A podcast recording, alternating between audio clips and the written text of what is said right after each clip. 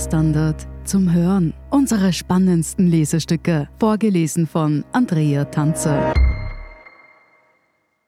Heute Schrägparken von Sascha Aumüller. Matthias Tausch konnte es kaum glauben, als er zum ersten Mal Lichtenberg sah. Nach 15 Minuten bist du vom Linzer Hauptplatz in der Einschicht. Rundherum schaust du nur ins Grüne. Seit zwei Jahren betreibt der 33-jährige Gastronom im Bezirk Urfa-Umgebung ein Wirtshaus. Oder besser gesagt zwei. Angefangen hat er mit dem sogenannten Esszimmer in Lichtenberg, einem lässigen Lokal mit räumlich ungebundener kulinarischer Bandbreite, vom Thai-Curry über Schupfnudeln italienischer Art bis hin zu Innereien. Dabei ist der gelernte Koch, der trotz seiner jungen Jahre bereits 19 Jahre im Berufsleben steht, eigentlich ein Fan von Hausmannskost. Er wollte immer die lokale Spielart eines Heurigen führen, eine Mostschenke mit gut bürgerlicher Küche. Doch dieses Konzept passte nicht ins Ortszentrum.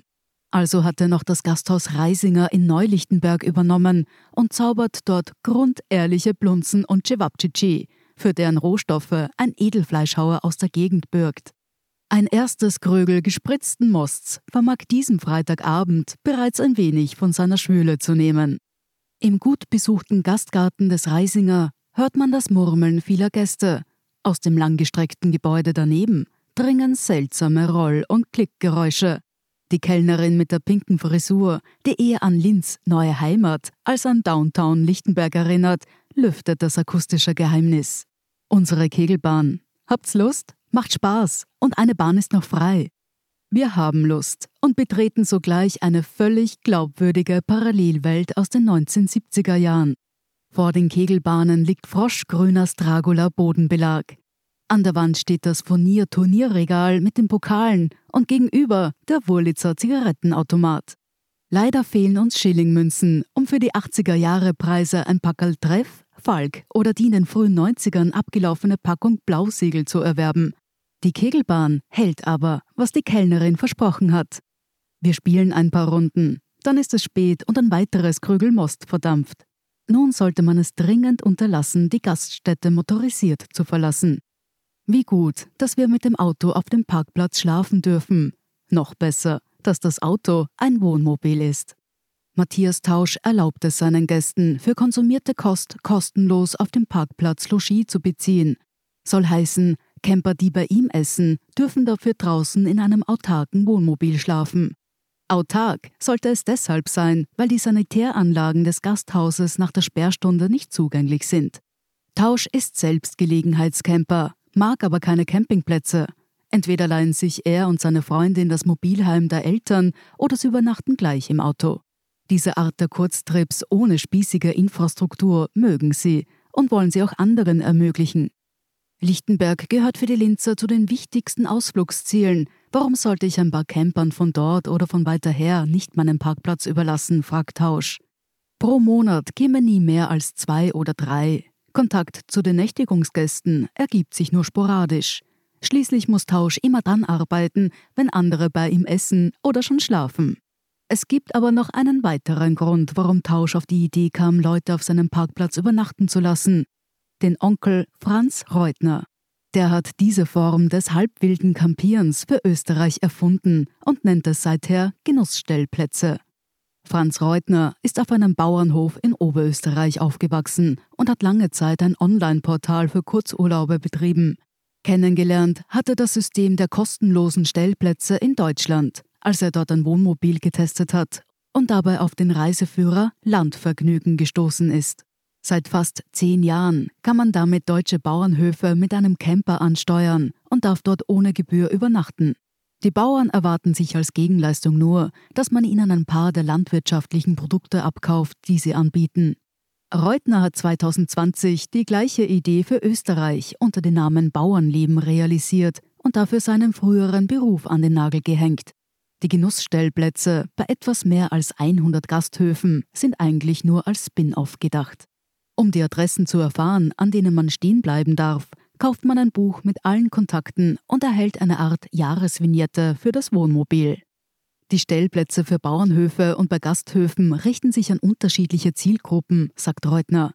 Während man bei den Bauern oft schnell Anschluss fände und ins Plaudern käme, konsumiere man bei den Gasthäusern nur das Essen und ziehe sich anonym ins Wohnmobil zurück. Eben weil Wirtinnen und Wirte ziemlich sicher genau dann arbeiten müssen, wenn man sie besucht. Überrascht oder gar enttäuscht sei bisher niemand gewesen, der auf einem Parkplatz vom Wirtshaus übernachtet hat. Ich habe noch keine einzige negative Rückmeldung bekommen. Die Leute, die das machen, scheinen zu wissen, womit sie rechnen dürfen und womit nicht, sagt er.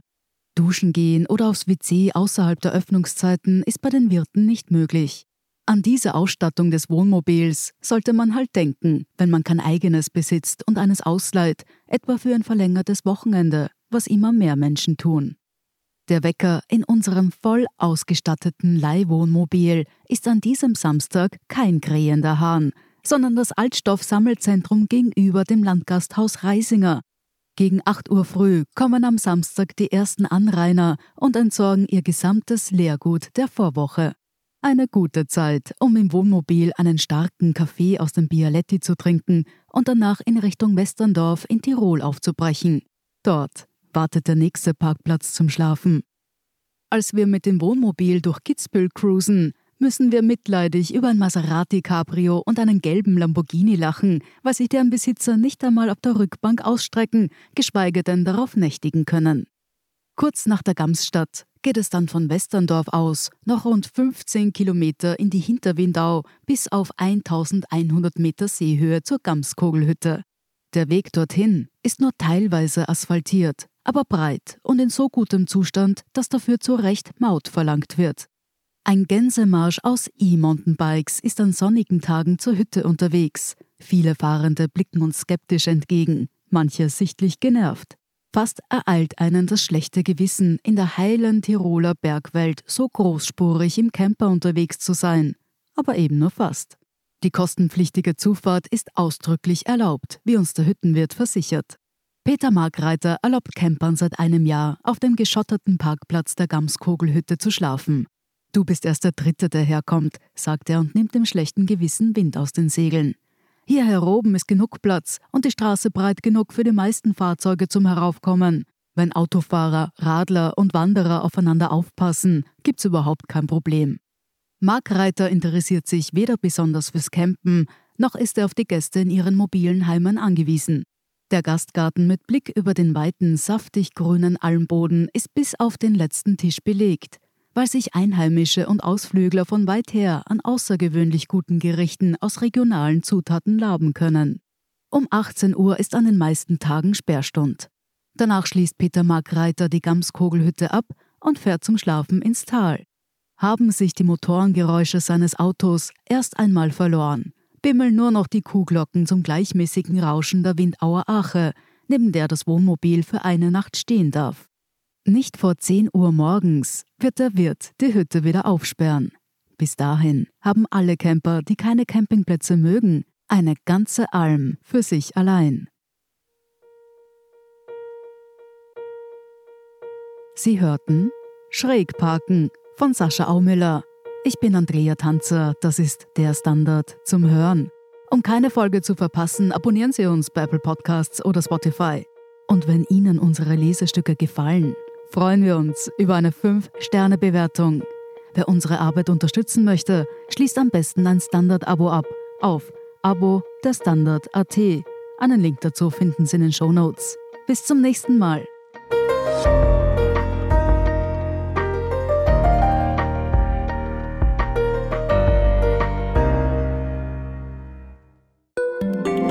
Tag, mein Name ist Oskar Bronner. Ich habe damals den Standard gegründet, damit man sich auf Basis unabhängiger Berichterstattung die eigene Meinung bilden kann. Guten Tag, mein Name ist Pony73 und ich poste beim Standard, weil ich genau das dort machen und meine Meinung auch sagen kann. Der Standard, der Haltung gewidmet.